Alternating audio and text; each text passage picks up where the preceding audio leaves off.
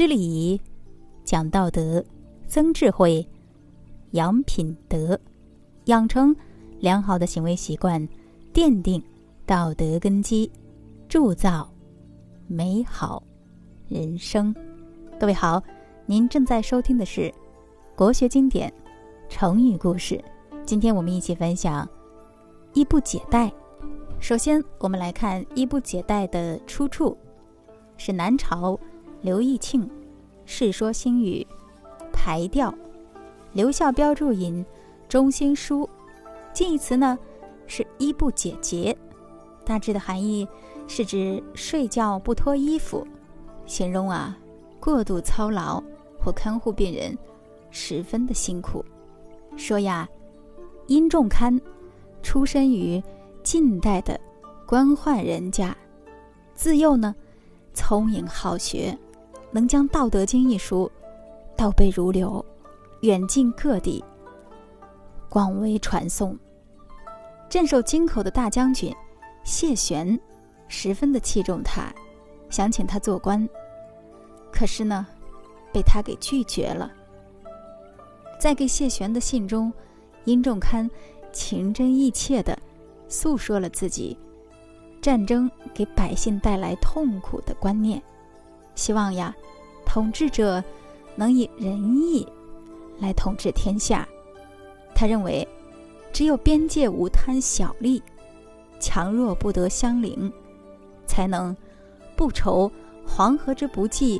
函谷之不开，谢玄读后呢，非常的感动，更加的敬重他了，并采纳了他的谏言。殷仲堪后来答应担任晋陵太守的职务。上任以后呀，殷仲堪严令整治当地风气，因此在晋陵尊老爱幼。蔚然成风，晋陵以礼仪之乡，远近闻名。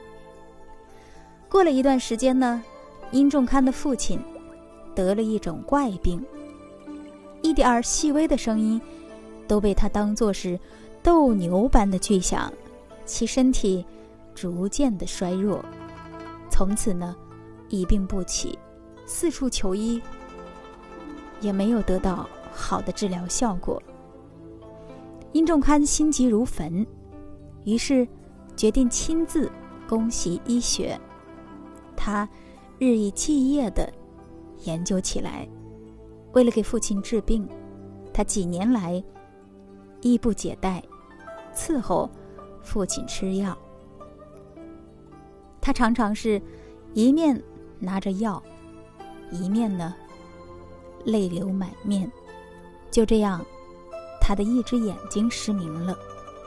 孝子殷仲堪的名声因此传遍天下，也因此，他父亲去世后，孝武帝任命殷仲堪为太子中庶子。好，听众朋友，刚才您收听到的是“衣不解带”的由来。故事当中啊，主人公。殷仲堪自幼聪颖好学，但是呢，他更有一个大的品德，那就是孝道。故事当中，殷仲堪衣不解带的伺候病重父亲的感人事迹，传遍天下，传到了孝武帝的耳中。